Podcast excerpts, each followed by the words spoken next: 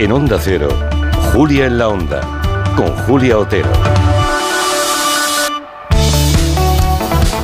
Hace más de tres siglos ya que la Real Academia de la Lengua limpia, fija y da esplendor a las palabras que usamos y también las mide. Bueno, al menos eso se puede deducir del título del libro que tenemos aquí sobre la mesa y que acaba de publicar uno de sus miembros, uno de los académicos, que es Pedro Álvarez de Miranda, que es filólogo, es catedrático de lengua española de la Universidad Autónoma de Madrid, que es hoy nuestro invitado. Señor Álvarez de Miranda, buenas tardes, bienvenido. Hola, buenas tardes, muchas gracias. Creo además que eh, usted es el responsable ¿no? de la versión del diccionario publicada en 2014, ¿no? Sí, de la edición vigésimo tercera eh, fui director, sí, efectivamente. Vale, y entonces cuando uno, se, cuando uno se, ocupa de ser el director, tiene una responsabilidad añadida, claro, de, vigilancia total, ¿no? Sí, bueno, no, tampoco, tampoco hay que exagerar. Es decir, lo característico del diccionario es que es una obra colectiva, ¿no? Redactada, redactada colegiadamente por los académicos, pero luego hay muchos aspectos técnicos, hay también muchos filólogos que trabajan en la academia y esos aspectos, bueno, pues sí, los, los los suele dirigir una, una persona. ¿no? Yo ingresé en la academia en el año 10 y, bueno, pues me, me, tocó como recién llegado la preparación de la edición que se llama edición del Tricentenario porque coincidía con el Tricentenario de la Academia y que se publicó en 2014. Sí. Que por cierto, cuando ingresó era usted de los jóvenes, muy jóvenes, ¿no? Eh, mm, para los estándares académicos. A eso me refiero, claro, era joven. Sí, pero ahora ya tengo bastantes más jóvenes por debajo de mí. Bueno, ya, tampoco tantos. Unos ¿eh? No, no, tampoco tantos. Tengo más más por encima, sí. Tengo claro. Bueno. bueno, este libro se llama Medir las palabras, un fascinante recorrido por nuestro idioma tras las pistas que van dejando sus palabras en el tiempo. Ah, bueno, lo que hace es recoger las columnas que Pedro Álvarez de Miranda ha ido publicando durante dos años en el suplemento cultural de, los viernes en el mundo. O sea que los que esperaban esos artículos seguro que se compran el libro porque tendrán ganas ¿no? de tenerlo todo, todo junto. Eh, ¿Usted es mucho de medir lo que dice, señor Álvarez de Miranda? Eh, bueno, hombre, yo creo que todos debemos medir lo que decimos, ¿no? A veces nos... Eh, desde luego lo de los modismos es fascinante, ¿no? Porque caía ayer en la cuenta de que también decimos irse de la lengua, ¿no? Cuando, cuando, cuando no medimos las palabras nos vamos de la lengua. Eh, bueno, es muy, no es fácil poner título a un libro, ¿no? Parece que ya todos los títulos buenos están, están, cogidos. Están pillados, ¿no? Y entonces, bueno, pues hay que darle muchas vueltas a, a un título original. Y debo confesar, aunque resuene un poco pretencioso, que este me gustó, vamos, que me, que, me satisfizo mucho, que me, que me, levantó la, la moral el, el, encontrar un título que me parecía muy, muy adecuado, porque cuando un título juega con dos significados, pues eso, claro, es lo que buscamos siempre, ¿no? Ese doble, ese, ese doble lectura, ¿no? Ahora ha dicho usted lo de irse de la lengua y me imagino que también le ocurre, no sé si le ocurrirá a usted, a mí me pasa, a veces me quedo colgada de una expresión, esa de pronto, ¿no? Irse de la lengua. Eh, es una forma eh, muy curiosa de usar el verbo ir. Sí, sí, sí. ¿No? Irse de la lengua. O sea, te vas de un sitio, pero de la lengua, ¿cómo te vas? Claro, es que el, bueno, el verbo ir es complicadísimo. Y sí, eh, para, para, los guiris es criminal, diría yo. Es de locos. Es también es difícil morfológicamente y semánticamente. Es, de locos. Pero bueno, es que así son las lenguas, ¿no? Y todas las lenguas son difíciles. Pero lo que pasa es que encima hay un terreno en la lengua no del todo bien estudiado, que es la fraseología, ¿no? Que a mí me parece fascinante, ¿no? Eh, y, que a veces, digamos, el porqué de la fraseología, ¿no? el porqué de un modismo. ¿no? Había un viejo libro de un señor que se llama José María Iribarren, bastante olvidado, que se llama El porqué de los dichos, ¿no? que tuvo bastante éxito. ¿no? Y a la gente lo que sí compruebo es que estas cosas le, gustan, le apasionan. ¿no? Y bueno, pues los filólogos tratamos de, dilucidar algunas de ellas, que otras no, mm. no lo conseguimos. En este programa somos muy dados a eso, ¿eh? a que hay alguna cuestión filológica así que nos llama la atención. en eh, la primera hora de programa, que es la que pedimos participación de los oyentes, eh, solemos someterlo a debate y lo comentamos. Y, y, a veces hay oyentes jóvenes de 20 años que descubren por qué le llaman, por qué decimos tirar la cadena. No hay ninguna cadena que tirar cuando vamos al váter. Ya no hay cadenas de las que tirar y sin embargo la expresión se sigue usando. Tú le preguntas a un crío de 15 años, ¿por qué decimos tirar de la cadena? Y no saben por qué. Claro, es verdad, está muy bien visto. Eh, efectivamente, eh, el, el, modismo permanece y la técnica, digamos... ha desaparecido. la técnica de los urinarios, de los, claro, de los pero no tiene ningún sentido que permanezca ¿no? la forma de decirlo si la realidad a la que nombra ya no existe. Sí, sí tiene algún sentido. Yo creo que sí, porque la lengua a veces en eso es conservadora y, bueno, pues en fin, es, es, un ejemplo buenísimo ese, buenísimo para explicarles a los jóvenes que sí, que antes los, los váteres tenían una cadena de, la que se tiraba, tirar de la cadena. Buenísimo, me lo apunto. Ah, espere, y hay, otro muy claro, colgar el teléfono. ¿Dónde se cuelga? En ningún sitio. No se mm. cuelgan ya los teléfonos. Efectivamente, efectivamente. Además, ni siquiera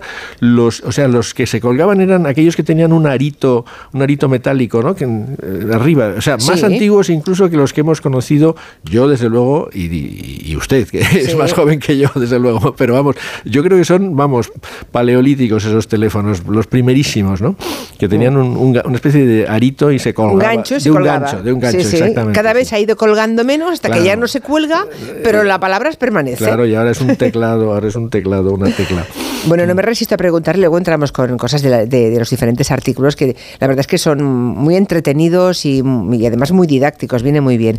Pero no me resisto a preguntarle a Pedro Álvarez de Miranda por el debate este que tenemos estos días en España. Eh, no está en su libro, eh, pero lo de zorra. ¿Usted cree que se le puede dar la vuelta a un insulto y que deje de tener connotaciones negativas? Es que yo no lo veo, ¿eh? Yo tampoco, no, no, no, lo acabo de entender, no, no lo acabo de entender. Eh, claro, el, problema, desde luego, la palabra, la palabra zorra se las trae, ¿no? Porque he estado viendo el diccionario de la academia y, y, la definimos todavía como sustantivo, no con el significado de prostituta. yo creo que eso hay que revisarlo. Es más bien un adjetivo eh, que designa, pues eso, digamos, para decirlo muy finamente, pues libidinosa, ¿no? Pero, pero lo curioso es que no se aplica a hombres, ¿no? Y que lo, tal vez lo peor es que el, sentido de zorro, zorra como astuto, la, es astuto a veces algo taimado, que, es, tiene un sentido, eh, que tiene un sentido más negativo, porque astuto tiene un significado tirando a positivo, creo yo. Pero en fin, que, que no se puede aplicar a mujeres ese adjetivo, es decir, está bloqueado porque si de una mujer dices que es muy zorra, o sea, muy astuta, pues claro, es imposible, o sea, la incompatibilidad de esa acepción con la otra es total y absoluta, ¿no? Y por otro lado, a un hombre libidinoso, eh, pues no se le llama zorro, o sea, que la verdad es que es, es, es, tremendo, ¿no? Esa es. Ahora, ¿qué, ¿qué, le vamos a hacer, no? Es decir, eh, eh, que pretenden resignificarlo, yo no lo veo, no lo veo nada fácil. Ahora, me, Me, me complace ver que alguien, que un académico como usted, estos días que el debate es lo de Zorra, haya ido a, digamos, a repasar qué dice la propia Real Academia de la Lengua de zorra y de zorro. Sí, claro. eso quiere decir que lleva usted trabajo incorporado puesto siempre. Sí, es, ¿no? Claro, pero si es que desde que, desde que, tenemos el diccionario en el móvil ya no, no descansamos. ¿no? uno, uno, va a todas partes con el móvil y antes eh, el diccionario en papel, pues hmm. tardabas más en dar con un diccionario en papel. Ahora, la verdad es que el diccionario, y desde luego los que tenemos cierta deformación profesional, pues es que no paramos de mirarlo, ¿no? ¿Qué se le va a hacer? Em, dedica una de sus columnas, bueno, es que son, eh, además el libro no, no, hace falta que se lea de forma cronológica, uno puede ir leyendo por capítulos, ¿no? Sí. Que se corresponden con otros tantos artículos. Y habla, por ejemplo, del lideresa, ¿no? y, mm, y, claro, nos preguntamos por qué tiene un sentido jocoso llamarle lideresa a según quién eh, cuando hay otras palabras con la misma terminación, como alcaldesa, que las vemos normales y nadie llama a una alcaldesa alcalde. En cambio, lideresa todavía suena rarito, suena como con intención. Sí, suena como con, con rintintín. Con rintintín o rentintín, ¿no? Sí. Es, que es un misterio, es que no, no me duelen prendas a la hora de decir que no tengo una respuesta, que no lo sé. Lo que, lo que está claro es que el, sufijo, eh, la marca esa, está, es, digamos, un poco excesiva, ¿no? Es demasiado pesada. Igual que, igual que pasa con las mujeres, que las mujeres que escriben poesía, no conozco ninguna que acepte ser llamada poetisa. Pero esto ya le pasaba a Rosalía de Castro. ¿eh? Pero porque poeta acaba en femenino, ¿no? Entonces es más fácil, acaba en A, ¿no? No, no, no, ojo, esa no, es nada femenina, es igual que astronauta. No, no, no. Esa, esa, no, hay muchos sustantivos masculinos que terminan en A. ya, ya. Bueno, no, el, problema es eso, que poetisa está demasiado marcado. Eh, bueno, y además eh, Unamuno, se, Unamuno a los malos poetas los llama llamaba poetisos, con lo cual ya, claro, pues eh, ya la hemos fastidiado totalmente para de, de, de, refilón poetisa se rechaza. Yo no, no, lo acabo de entender, porque el ejemplo que usted me pone de alcaldesa es buenísimo, ¿no? Alcaldesa no tiene la menor, eh, en fin, eh, sombra de negatividad, de despectividad. Y lideresa tiene mucha coña, si se me permite la palabra, ¿no? Eh, se aplicó siempre como con, pues eso, con retintín, como con cierta, con cierta burla de que una mujer fuese lideresa, con lo cual, y se aplicó encima alguna política muy concreta, ¿eh? muy concreta, eh, frente a que otras mujeres que lideran partidos, pues se dice la líder. La líder. La líder. Bueno, pues, pues cosas de la lengua, es que la lengua es así de, así de fascinante. Bueno, los hablantes son así de fascinantes, porque finalmente son los hablantes. Ah, cuando son muchos miles o cientos de miles los que como una marea llevan hacia un lugar o hacia otro las palabras. En efecto, en efecto, es la lengua, es lo digo muchas veces, la lengua es de todos, la lengua es de los hablantes y son los hablantes los que la van mm. configurando, ¿no? Y, y los gramáticos y los lexicógrafos no hacen sino codificar lo que los hablantes deciden. Giorgia Meloni, hablando de, estamos hablando de lideresas, eh, Giorgia Meloni sorprendió hace un tiempo cuando dijo que ella era el presidente. Sí. Il, dijo, ¿no? y en España también encontramos que la extrema derecha ha usado presidente, por ejemplo, para referirse a la presidenta del Senado. Y ella, Pilar Job, escuche, respondió así. Pregunta del senador González Robato Perote del Grupo Parlamentario Mixto. Tiene la palabra su señoría. Gracias, señora Presidente. Gracias, señor ministro. Gracias, señora senadora. Tiene la palabra el señor ministro del Interior. Como vemos, ella respondió llamando gracias, señora senadora, en femenino al senador que la había interpelado. Sí, hubiera sido aún más agudo de llamarle señor senadora, pero en fin. No, pero en fin. Señor senadora. pero la pregunta es: ¿por qué molesta la palabra presidenta? Pues no lo acabo de entender. Y en cambio no, les molesta dependienta o sirvienta. Eso no les molesta. De presidenta. Efectivamente, sí. Bueno, esto es un asunto sobre el que al que le he dado tantas vueltas, incluso he escrito varias veces sobre ello, eh, que me resulta difícil resumirlo. ¿no? Eh, de hecho, lo, casi lo más curioso es que es una polémica tan vieja como que ya se produjo en el siglo XVIII, cuando las mujeres prácticamente no presidían nada, se formó en Madrid, en, dentro de la Sociedad Económica de Amigos del País, una junta de damas, ¿no? Una junta de damas. Y nombraron una presidenta. Y ya empezaron a dudar si era presidente o presidenta. Bueno, y hubo una polémica ya entonces, 1787. De manera que cuando decimos que nada nuevo bajo el sol, pues es que nada nuevo bajo el sol. Pero reaparece periódicamente y es cierto que los sustantivos en en, ente o en ante son muy desconcertantes, ¿no? vacilan mucho. Por ejemplo, gerente, gerente no flexiona, no tiene femenino, no es gerenta. ¿Por qué? Pues no lo sé, no lo sé, es que no lo sabe nadie, unos sí y otros no. Y entonces la norma a veces es vacilante, el caso del presidente, pues es, mm. Pero vamos, desde luego yo soy absolutamente partidario de la presidenta, por supuesto. Y luego está em, que hay varios artículos que son muy interesantes de los que aparecen en el libro de, Pedro Pérez y Miranda, eh, verbos o, palabras em, que de pronto tienen un uso lingüístico distinto al que se había tenido hasta ese momento. Por ejemplo, topar, ¿no? Ahora lo topamos todo. Topamos el gas, se topa el precio del tal. O sea que a veces parece que no nos sirve ninguna de las palabras que ya estaban en el diccionario y no sé si por pereza o porque nos gusta ponernos creativos o porque nos dejamos llevar por las modas, empezamos a usar un verbo que no estaba previsto para ese caso pues todas esas condicionales que he dicho, todas son ciertas, porque, porque la lengua cambia. Así es que si no cambiara, las únicas lenguas que no cambian son las lenguas muertas. Eh, y, cambian constantemente y se, y se enriquecen, eh, aumentan nuestras posibilidades de, expresión. Contra lo que la gente cree, que, la gente tiende a decir, no, es que cada vez se habla peor. No, es verdad. Yo creo que cada vez se habla distinto.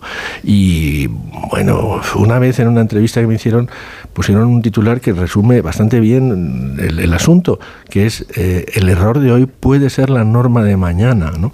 Y es que los, los historiadores de la lengua no nos sorprende nada. ¿no? Nuestro oficio es precisamente historiar, como, eh, historiar todo eso, ¿no? cómo las lenguas cambian. Hacer de notarios.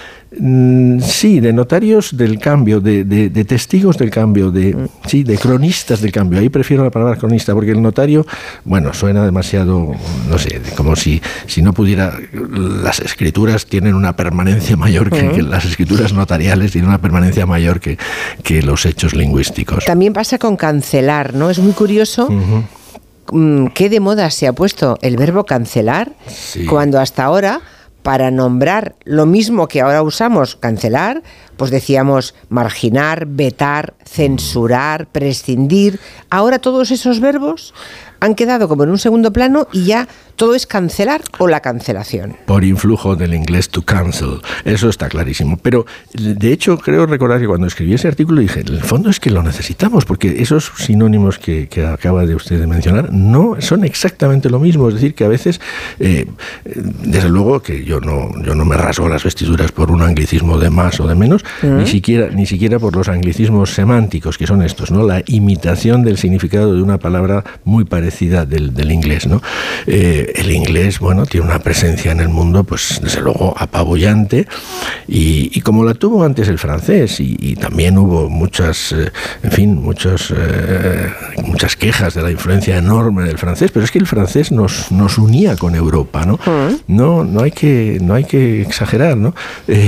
lo que fueron los anglicismos han sido luego los anglicismos, e incluso esos anglicismos que son un poco más digamos, más aviesos porque no son, no, no, dan tanto la cara, ¿no? La gente no sabe que cancelar ha, digamos, ha adoptado los significados del verbo to cancel, ¿no? Llaman más la atención los anglicismos crudos, ¿no? Como influencer. Como influencer, por ejemplo. ¿Eh? Que no, que hay un artículo en el que busca alternativas a la palabra influencer, pero no las encuentra. No las encuentro, no las encuentro y sobre todo, pues que, que que, pues, ¿qué se le va a hacer? Si es que no, hmm. no, no pasa nada. O sea, a veces supongo que, que, escandaliza que uno sea tan tolerante cuando la imagen que se tiene de los, de los académicos es otra, ¿no? Pero ¿qué le voy a hacer? Yo lo veo así, ¿no? Y creo que eso, la, perspectiva histórica es fundamental. Lo que, lo que, ocurre es que cancelar ya existía. Se, cancelaba un vuelo. Sí, o sí, sí, sí, Yo creo que teníamos verbos para sin copiar el inglés, ¿eh? Pero... Ya, no, no. Teníamos verbos como cancelar, pero le hemos asignado un nuevo significado. Exacto, claro, claro, ahí está. Lo más parecido sería anular, ¿no? Anular, pero anular dicho de personas, ¿no? Es que es que es una es un, es un valor muy muy interesante ese de cancelar, ¿no?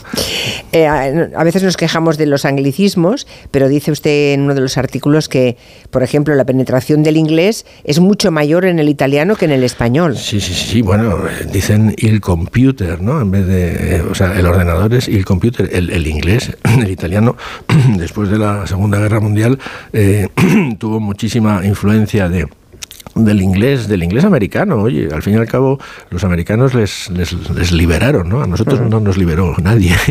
Eh, es decir, que bueno, la influencia del italiano, del inglés en el italiano ha sido bastante considerable y yo diría, no sé si estarán cuantificados, que tiene más anglicismos crudos de esos, o sea, anglicismos puros, eh, la, forma inglesa. Tipo influencer, que ese sí que nos lo hemos comido crudo. Tipo influencer, que sí. que sí, que además tiene la, incomodidad de la C, ¿no? No sabemos muy bien si decir influencer o influencer. Eso ya por zonas eh, de la península, ¿no? Depende de si hay otra lengua. Las zonas bilingües Quizá, no, sé, más bien a lo mejor tiene que ver con el, con el seseo, claro, los que, los que no seseamos somos minoría, entonces como lo vemos escrito con C, pues decimos influencer, ¿no? Bueno, es un problema menor. Bueno, y qué diferente, bueno, y luego en cambio eh, los franceses sí que han puesto más diques a los ah, anglicismos, sí, ¿eh? Sí, absolutamente, claro, algunos, algunos se les han, bastantes se les han colado porque es imposible poner puertas al campo a la, penetración, pero sí, sí, los, los franceses tienen en un sentido muy, muy, en fin, son muy celosos de la, de la pureza de la lengua francesa. La Academia Francesa también lo ha sido así, ha sido así siempre, y, procuran, procuran evitar los anglicismos, pero sin conseguirlo del todo, desde luego. Luego, pues obviamente entre las diferentes lenguas que hablamos en España, las diferentes lenguas españolas, pues también hay interferencias. Y hay una, claro, el letraherido, yo no sabía que mm, era una adaptación, es un catalanismo que tiene el español, ¿no? El castellano. Efectivamente, es un letraherido. Efectivamente. Me gusta mucho. Eh, Y ya algunos, algunos de los que ahí comento, debo la observación a, quien fue mi maestro, don Manuel Seco. Me gusta mucho encontrar datos de la influencia del catalán en el castellano, porque claro, lo que es evidente es la influencia del castellano en el catalán por razones mm. obvias, ¿no?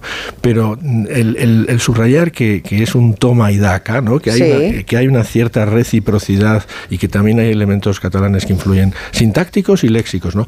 Entonces la palabra letraído es una auténtica preciosidad eh, que se inventa en catalán letra ferit y que aquí la traducimos y la calcamos, eso es un calco morfológico eh, para designar letra herido, ¿no? que me parece una, cosa preciosísima. ¿no? Cosas curiosas, por ejemplo, corbata deriva de croata. Sí. Es una historia muy curiosa esta. Sí, me dio mucha guerra porque no me convencía, decía el diccionario, del francés cravat, ¿no? Bueno, pues no, no se parecen, ¿no? Corbat, corbata y cravat no son... Eh, entonces sí, es, eh, corbatos eran los croatas, ¿no? Era, era un adjetivo gentilicio, ¿no? corbato, corbata, o sea, corbato masculino, corbata femenino.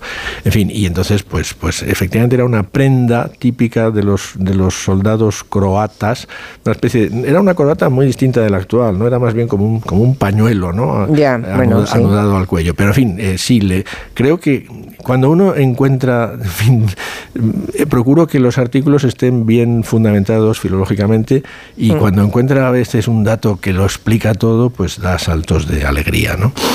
Por aquí dice un oyente en Twitter, dice, no me diga el señor académico que el laísmo madrileño puede ser norma en el futuro. Podría, podría. En el siglo XVIII... Nos resistiremos los que detestamos el laísmo como sea, ¿eh? como gato panza arriba. Pues no deteste nada, oyente. Por si acaso. No deteste usted nada, porque la lengua no merece ningún, no, no merece ser detestada en ninguna de sus facetas, en mi opinión. Eh, en el siglo XVIII, en el siglo XVIII la academia dio por bueno el laísmo y luego se y luego se retractó porque había avanzado tanto. El laísmo, efectivamente, es un fenómeno no solo no solo madrileño, es castellano, es muy castellano, ¿no? Por eso cuando se dice que hay, pues, hay quien dice, por ejemplo, pues el mejor castellano se habla en Valladolid. Bueno, pues en Valladolid hay unos laísmos y unos leísmos impresionantes, ¿no? Eh, en fin, eh, Miguel Delibes, por ejemplo, pues, pues eh, a veces utilizaba algún laísmo, sobre todo para reflejar el habla, el habla popular, ¿no? No hay que, desde luego, el laísmo en un, en un texto, digamos, estándar de español actual debe, debe evitarse. No, no, no, quiero, no quiero parecer tan viva la Virgen que no lo sé. bueno, también le llama la atención al profesor Pedro Álvarez de Miranda que, que hayamos recuperado un sufijo que estaba muy abandonado, que es el uno, viejuno, raruno, baratuno. Esto seguramente lo ha popularizado la gente de Muchachada Nui, ¿no? Pues sí, eh, eh, efectivamente, lo, eh, habla usted de sufijo y efectivamente es un sufijo, pero poco productivo, poco productivo. Es solamente. Y eso es otro misterio, ¿no? ¿Cómo es posible? Es un derroche, ¿no? Tener un sufijo solo para tres es como. ¿no? Pues sí.